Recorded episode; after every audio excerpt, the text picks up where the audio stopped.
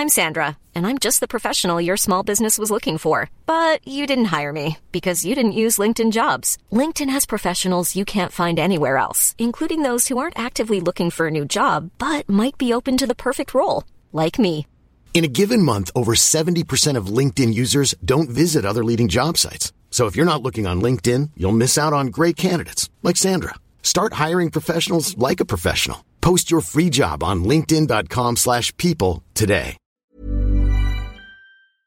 Bienvenidos a Villa Alegría. El día de hoy vamos a hablar del enamoramiento. ¿Cómo eres tú cuando estás enamorada? Pues siento que soy una persona muy cursi, aunque no lo crean. O sea, yo tengo un exterior muy como despectivo y de que súper así, ruda y así, pero realmente soy la persona más cursi del universo. Soy de esas personas que se ponen apodos con su novio de... "Mm", Sí, soy de esas personas. Y siento también que soy una persona muy clavada. Y eso me ha jugado para bien y para mal en mis relaciones. Es que yo siento que vamos evolucionando, porque, o sea, yo siempre soy cursi, pero creo que antes yo era igual así de que súper clavado, me acomodaba a lo que me pidieran o a lo que iba sucediendo, no tomaba tantas decisiones y luego vas creciendo tú, te vas conociendo como persona y ya sabes más qué quieres tú, cuáles son tus hobbies. Cuando ya te conoces, ya sabes qué sumar a una relación y no tanto de que tengo que estar aquí para que no me dejes. Creo que también, y lo más importante todo, es que cuando eres una persona ya terapeada, ya tratada, que ya conoces tus límites, tú que sí, que no, es mucho más fácil. ya- O sea, sí, comparo mi relación de ahorita, que es mi primera relación formal, con relaciones pasajeras que tuve años pasados, que aunque no fueron formales, para mí significaron mucho. Digo, güey, si hubiera sabido lo que sé ahorita, a lo mejor No otra hubiera cosa- pasado. Otra cosa hubiera sido. Claro, totalmente. O sea, si yo supiera en mis primeras relaciones lo que sé ahorita, probablemente hubieran durado mucho menos. ¿Tú has tenido muchas relaciones formales? Como tres, cuatro. Yo nada más he tenido una. Bueno, no sé si la del cristiano No, cuenta. ajá, tuviste la del cristiano. Ay, que Oh, ya se va a casar. El que trabajaba contigo. Ese es otro, ¿no? Ay, pero ese nunca fue mi novio. Ah, no, entonces no cuenta. No, sí. Por eso digo. Aparte, no lo querías tanto. No, sí. Ay, cómo le lloré. También se va a casar. ya van dos de mi ganado que alguna vez tuve que se van a casar. No es ganado, porque ya ese. No, si ya- fueron ganado. No es ganado si ya fueron tuyos. Es desecho. ¡Vámonos! Salud, Salud, por eso. Claro que sí, güey. Ya van dos Y yo de desechos. que no te creas tan importante, ya ya, van dos pasó. desechos que se me van a casar. Así. Me mamé. Ay, y los vatos, ah, bueno, ch mi madre. Es que sí, siento que el, el proceso de ser ganado es. Ganado es cuando estás literalmente en la fila esperando a ser marcada, ¿no? Sí, y luego ya después te vuelves hamburguesa. Güey, ¿cuánto ganado no he ¿Cuántas sido yo? ¿Cuántas hamburguesas has sido tú? Poquitas. En algún punto de mi vida tuve un McDonald's. ¡Vámonos! Pero yo ser hamburguesa no creo que. ¿Que haya sido tanta carne tú? Yo no, yo no creo haber sido tanto ganado, pero sí llegué a tener suficiente ganado. O sea, sí tenía mis ranchitos. Un ranchito. No, dos criaderos.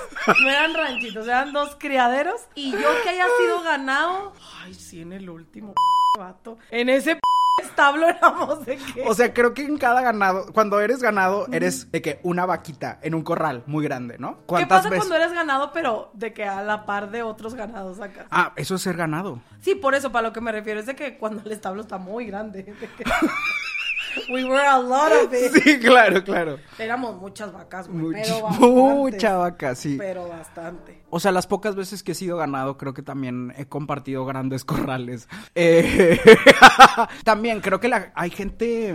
Es que está bien difícil cuando las vaquitas se enamoran, güey. No está padre. Está padre porque podemos explicar el enamoramiento en etapas. El primero, el establo. Llegas tú al establo, ¿no? Ajá. Así como. De que, ¡ay, qué Como padre! que pe- No, es que llegas al establo y tú crees que eres la única vaca del rancho.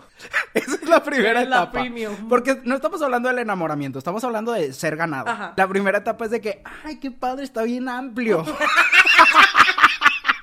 y luego de que entra una vaquita porque viste un like por ahí y luego un comentario por allá. Ay, güey. Creo que es peor cuando el ganado se empiezan a hacer amigas entre. Amigas o amigos entre. No, porque hay veces que la granja se revela. Yo, yo he sido partícipe de rebeliones de Neta, vacas. De revoluciones. Pues es como, a veces las vacas unidas somos más fuertes. No, Claro que bueno, sí. y, o sea, sí. Y luego cuando te unes, ¿cuál es el premio? Si Mira. nada más hay una persona. No, o sea, por ejemplo. No, ya. No, güey. Ya no.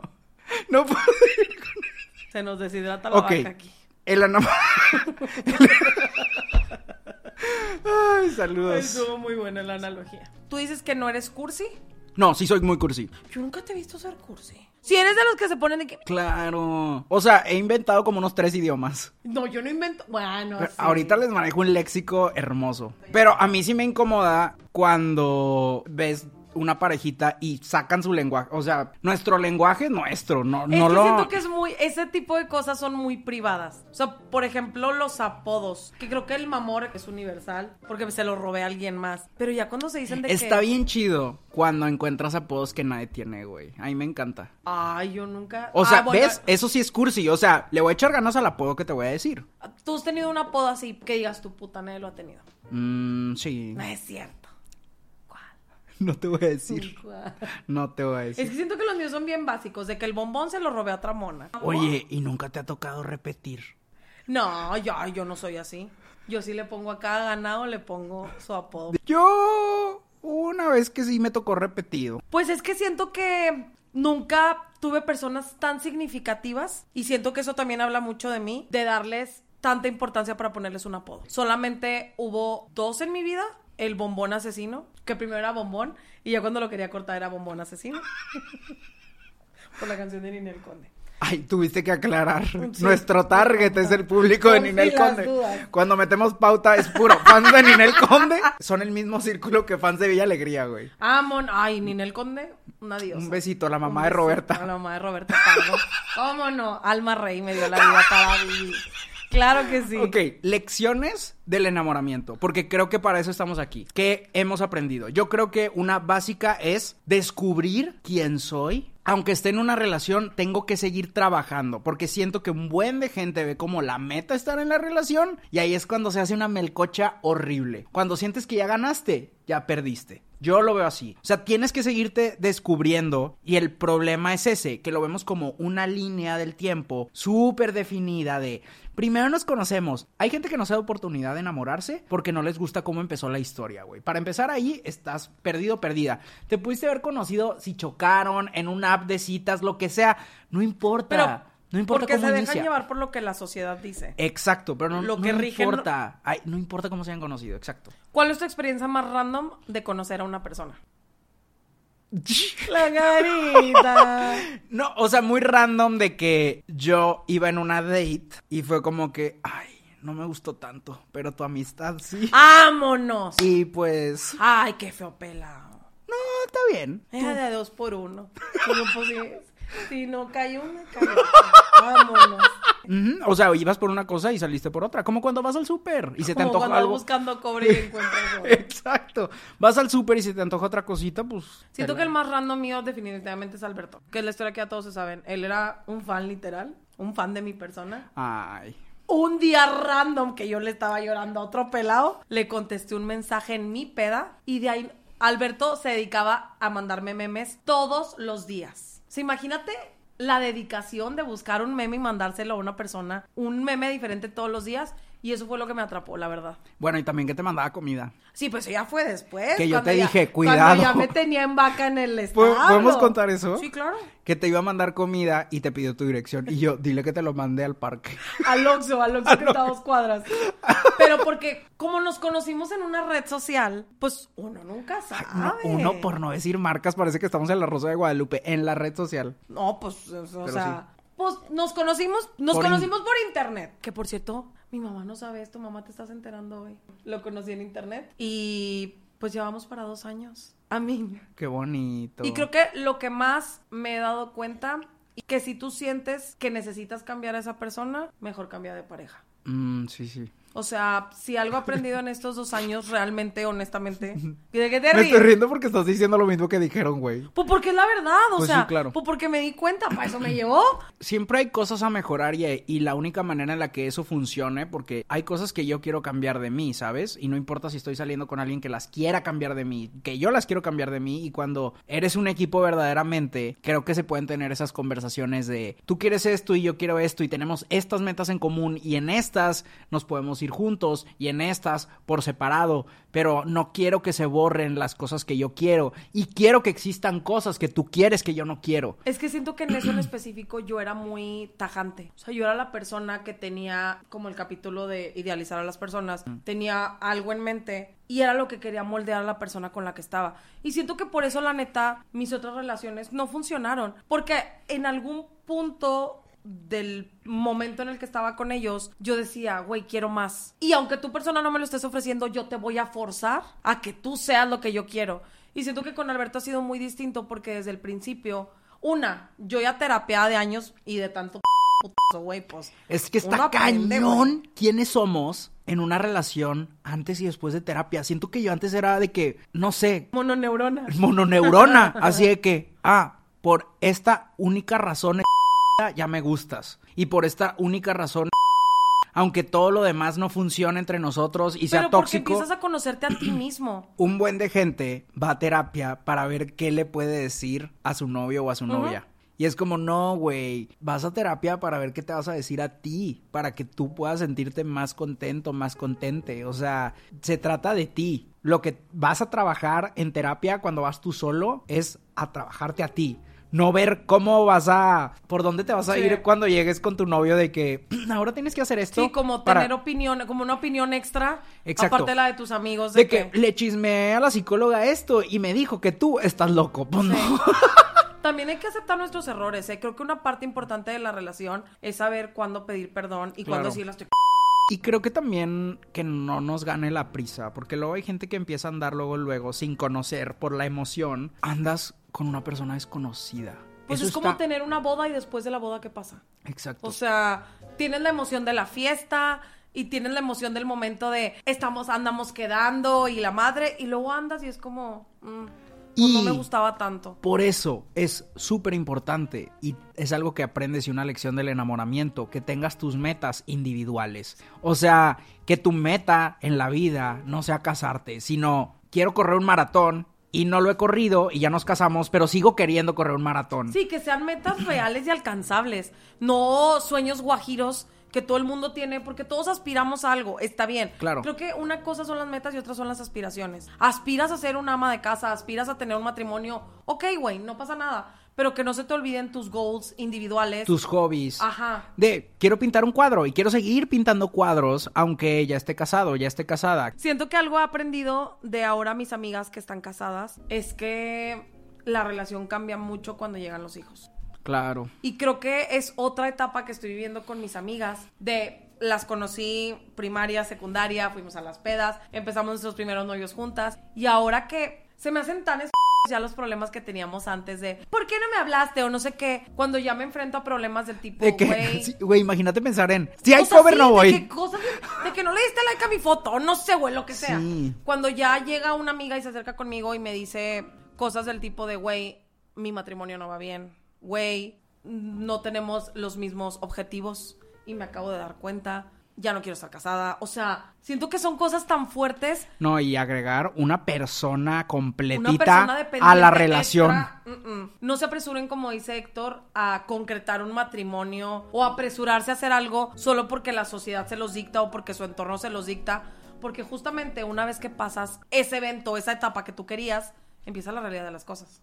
Más bien que tú creas que la realidad va a cambiar. ¿No? O sea, también pasa no solo con el matrimonio, o sea, hay gente que me ha tocado escuchar últimamente que dicen, güey, el vato con el que estoy saliendo me hace llorar porque no me trata como yo quisiera que me tratara y no me trata chido. Pero ¿por qué siguen ahí? O sea... y ni siquiera andan. Luego empiezan a andar y el vato es igual. De que no me trata como quisiera y eso que todavía no andamos. Y luego ya andamos y mm, creo que ya lo entiendo. Y luego vas agregándole y agregándole y subiéndole y sumándole y justificando y justificando y justificando hasta que todos los límites, todas las cosas que tú querías, todo lo que te importa a ti desaparece y solo eres un accesorio y solo eres una herramienta para que la relación funcione y está cuando tú te vuelves una palanca, un botón, una tuerca para que una relación funcione, pero tú solo, tú sola no funcionas. Y seguir dejando tus necesidades y lo primordial de lado. Y creo que a veces sí te tienes que forzar,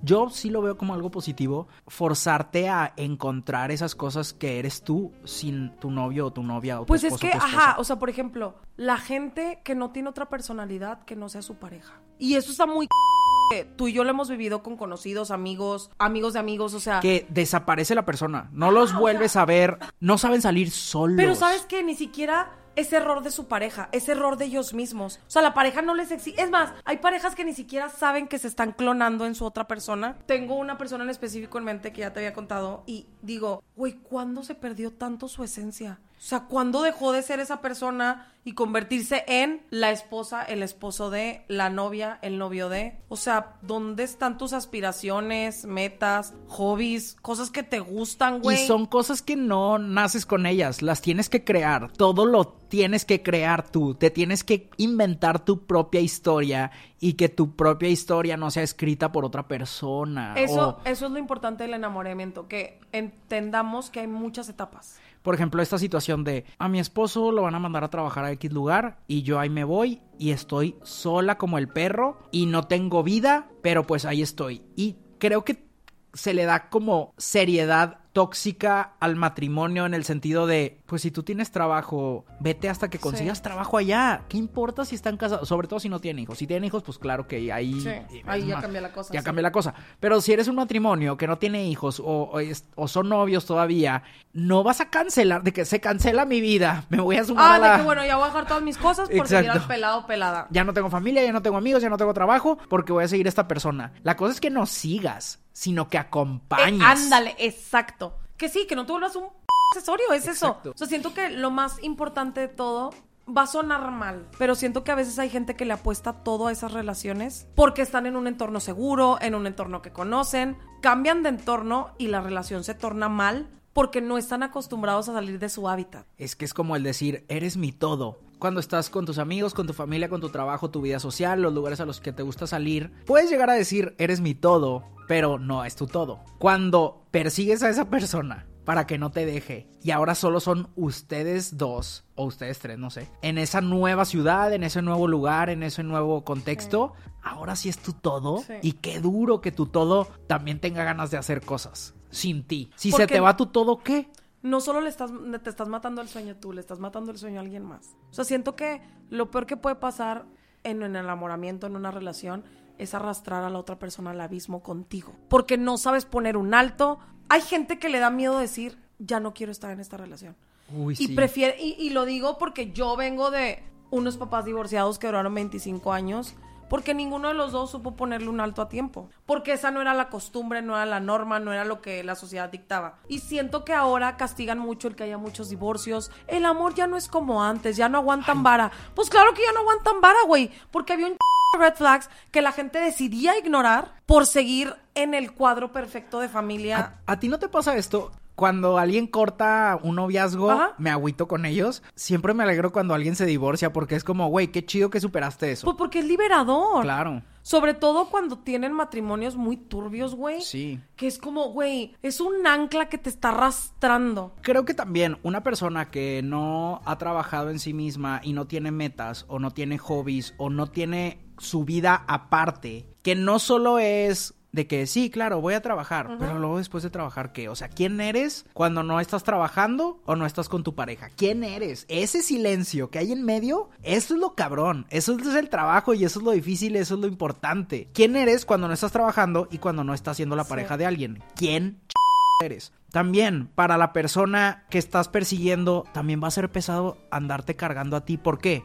Porque hasta puedes llegar a depender económicamente de esa persona o también para esa persona va a ser como que, ah, tú no tienes sueños, entonces supongo que tengo que compartir los míos contigo. Mejor busca tus propios sueños. Qué chido que a la hora de la cena platiquen de los sueños de cada quien. Un enamoramiento bonito. ¿Cómo es? Yo creo o con las lecciones que he tenido es como, ah, ¿tú quieres esto? Yo quiero esto, qué chido, pues tal vez pudieras hacer esto. Ah, sí, ¿sabes? Como complementarse, creo que está chido tener metas juntos, pero también tener metas separados, compartir, como el sabes que está chidito cuando estás escuchando una canción y piensas en esa persona. O sea, se vale y está bien cool sentir las canciones, las películas, ser cursi, que se te ponga la piel chinita cuando están platicando. O sea, ese tipo de cosas está increíble y cuando está complementado con tener los pies en la tierra y poder tener pláticas densas, porque también es como... Eso también. platicar de dinero. La gente que le tiene miedo a platicar de cosas está muy mal. Claro, te vas a perder. Porque el enamoramiento no es solo el amor en sí.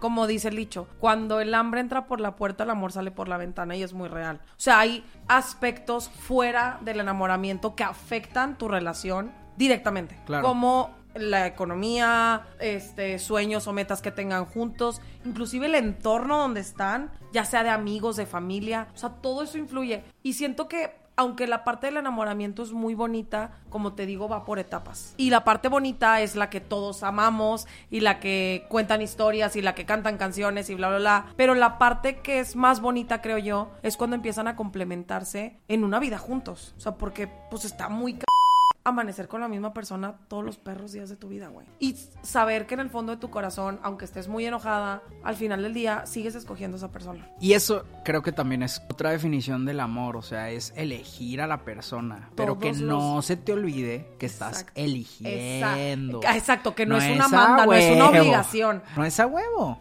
Qué bonito que puedas seguir eligiendo y que siga habiendo esas palomitas. Pero es que creo que la gente se, se gancha mucho en el no hay más peces en el estanque y si dejo ir al mío, ya no va a haber otro. Y también creo que como en el subconsciente, aunque haya gente que diga, no me estoy comparando, todos nos estamos comparando todo el tiempo. La vida de los demás también es como un Instagram, aunque no sea en redes sociales, solo ves lo que deciden compartirte. Entonces puedes admirar a parejas y no sabes qué está pasando en su casa. Lo importante es cómo quieres que se vea la tuya, cómo quieres que se vea tu relación, con qué te sientes cómodo, cómoda. Hay gente que me platican de, ¿sabes qué? Nosotros tenemos un cuarto cada quien y hay días Ah, sí. Y a mí se me hace súper bien. a mí también. O que tengan sus cosas. Por ejemplo, Alberto, que es súper gamer, que tenga su espacio para jugar y yo para estar en la compu. Exacto. Mamalón. Cada quien. Y también que puedan hacer planes separados. Sí, que no se les olvide su individualismo. Porque eso es lo que sumas. Cuando estás en una relación chida, admiras a la otra persona, quieres escuchar de su día. Si están haciendo exactamente lo mismo, pues es como, ah, pues no me tienes que contar porque ya vi todo. Ay, no, qué horror.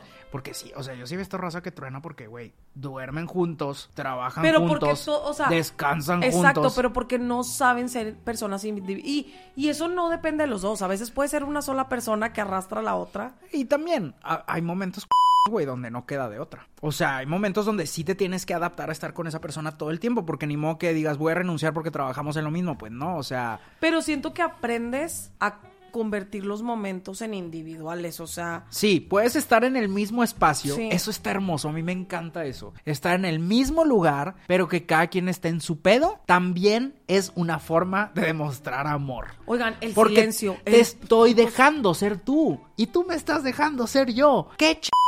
No tenemos que ser esto siempre.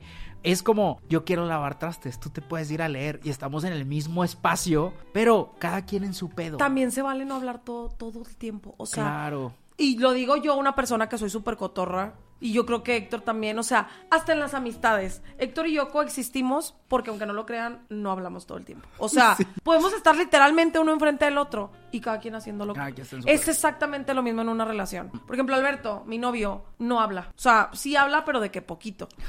pero a lo que me refiero es, yo siento que al principio yo sentía la necesidad de rellenar los espacios con mis palabras. Mm. De verdad.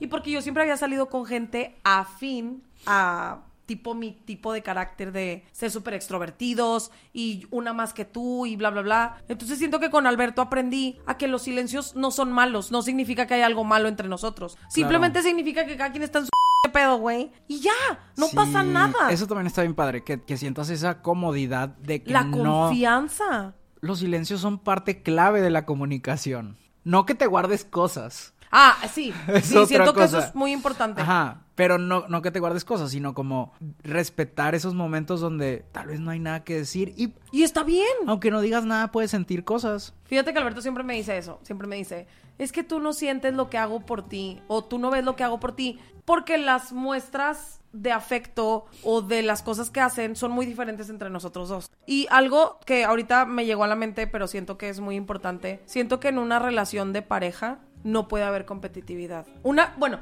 una competitividad sana, pero cuando es una pareja que siempre es una más que tú, puta, güey. Fuck, eso sí, eso sí me ha pasado. Porque lo he está visto muchas veces, horrible, güey. está horrible. Que parecen una p negociación en lugar de ser una pareja, güey. Ajá. Pero aparte se regocijan en el, jaja, una más que tú, perre. Sí. Y es como, Y es güey. como, yo tenía razón. Pues sí, O sea, pero la gente ¿a qué costo? Que te restriegan la cara eso, es como, güey, mejor no andes con nadie, o mejor no estés con esa persona. Güey, es que hay un chingo de gente que sí es bien así. Estoy teniendo flashbacks de guerra. No, porque yo en algún momento fui así, la neta. Y en una de mis tantas pseudo relaciones, porque para mí, cuando no son relaciones formales como las dos que he tenido, todas son pseudo, ganado. Ay, me acordé de una, güey, que ahí fue cuando decidí cortar de... Pues estuvo padre en mi fiesta sorpresa, pero la que yo te hice estuvo mejor. Y yo, estoy en una relación contigo, ¡vámonos! Se acabó. No, y aparte que las fiestas habían sido hechas por ustedes, sacas, así como, o sea, como si te estuviera reclamando de que Pues es un regalo, falta o sea... de creatividad. Ah, ¡Exacto! Se hizo lo que se pudo. Pero porque No el es mi culpa es- que no tengas amigos. pero porque el lenguaje es del amor, güey. Claro. Cada quien lo expresa.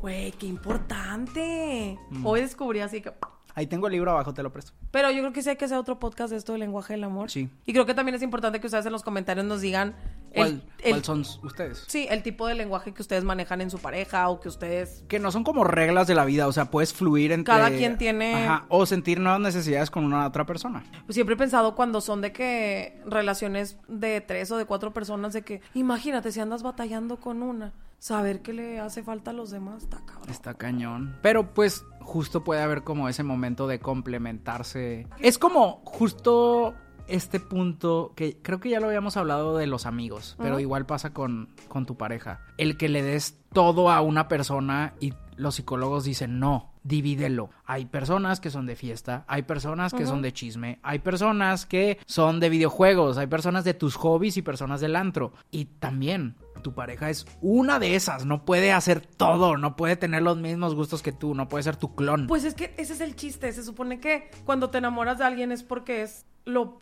opuesto a ti o tienen similitudes, pero no es la misma persona. Hay una cosa bien cañona sobre lo que estábamos hablando hace rato de ser tú mismo o ser tú misma. Hay como estudios de, ya ves que hay como estas cositas de cuando alguien se emociona. Y mucha gente se enamora o existe este momento cuando estás viendo a la persona que quieres haciendo su cosa.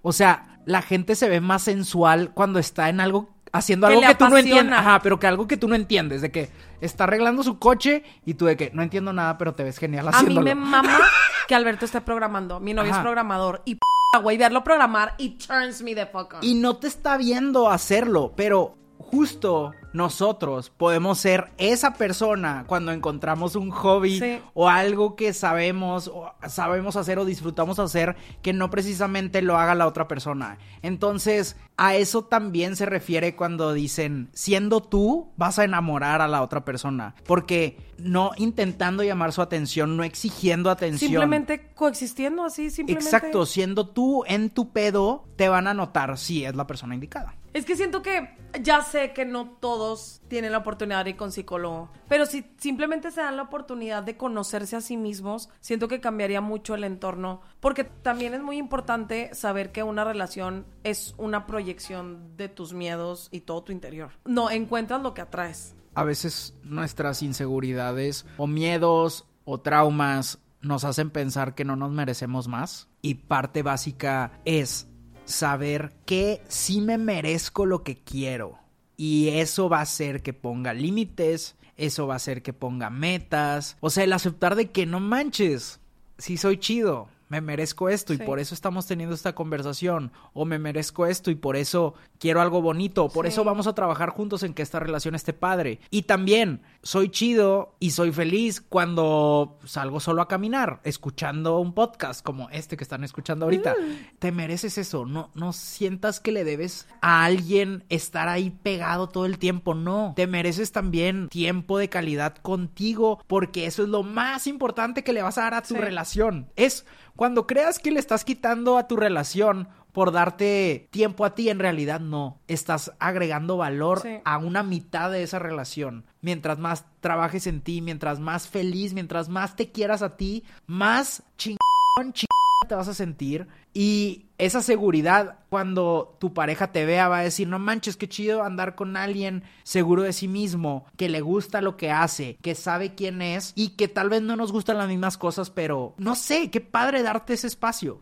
Ay, es que siento que es una conclusión muy bonita. O sea, todo lo que dijiste en general y siento que al final es simplemente respetarte a ti misma. O sea, tus límites, todo lo que tú dijiste y también no aferrarte. Si hay una relación, ya sea en este caso de enamoramiento amorosa, porque estamos hablando de eso, pero en todo tipo de relaciones humanas, si ya no da, ya no da. Claro. O sea, no se sientan con la obligación de hacer funcionar algo que no funciona. Porque les voy a decir algo, y es la triste realidad. Si no funciona ahorita, no va a funcionar nunca. Pero no, y también hay gente que se separa, crece y luego regresan. Sí, sí, sí, para lo que me Ni- refiero. no se me ilusionen de más. Pero o a lo que me veces. refiero es, en ese momento específico de tu vida que te está pasando eso, el forzarla no va a mejorar las cosas. ¿Por qué? ¿Por qué funcionan esas relaciones que tú dices? Porque se dan tiempo de conocerse individualmente y luego vuelven a complementarse y ya todo muy padre.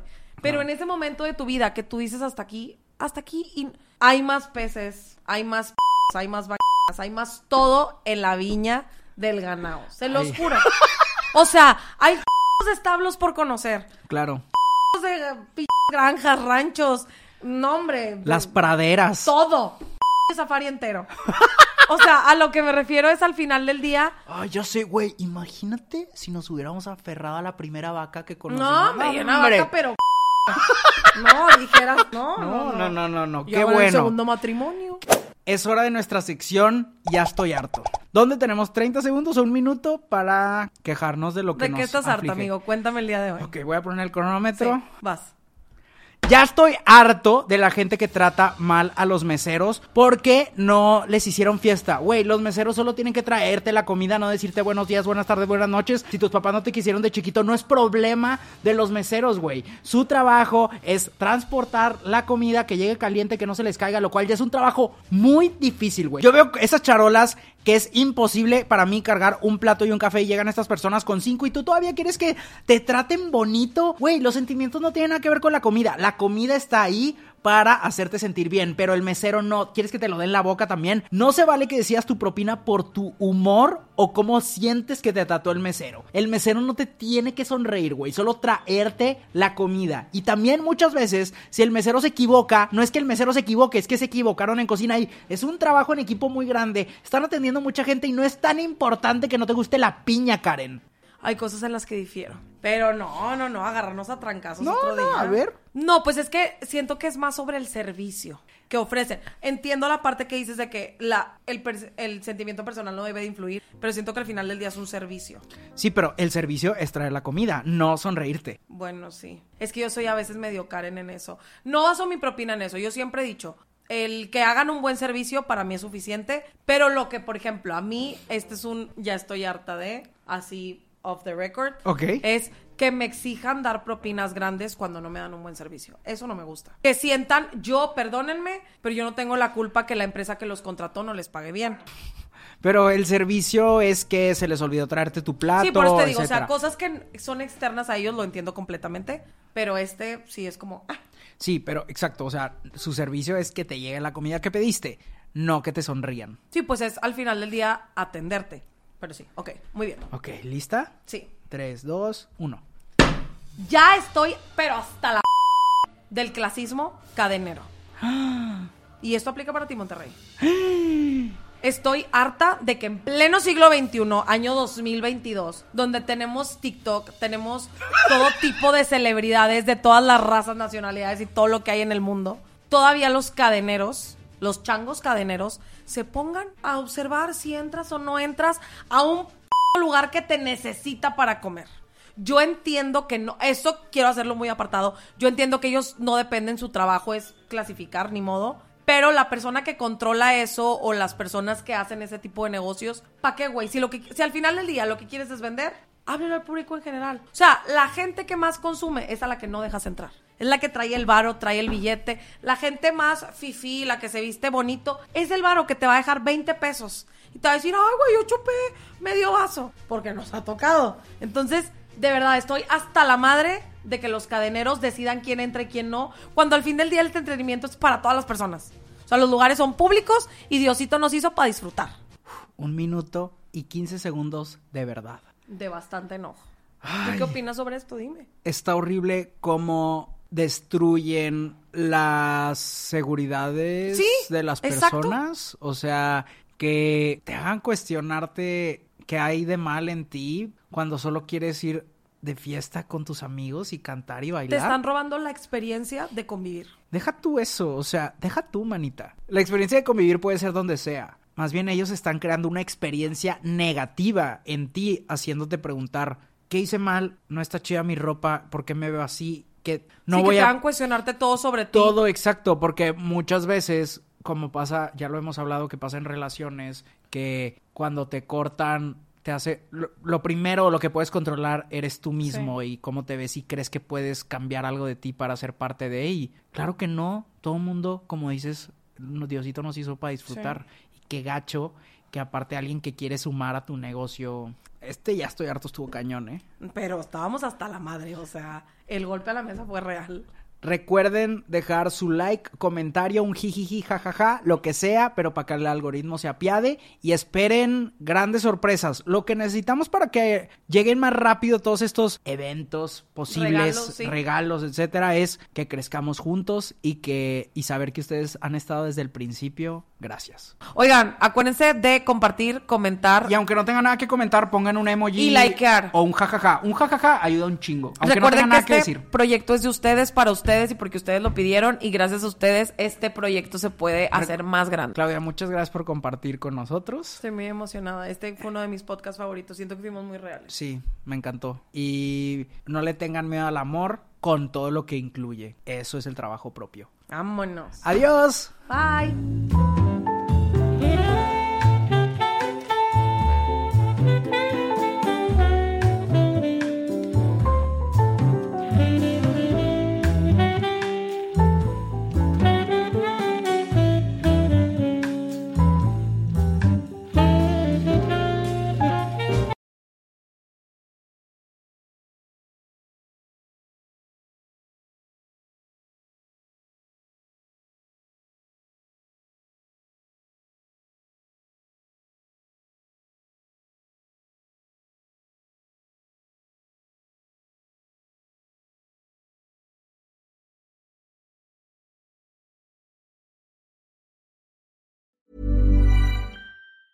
Planning for your next trip?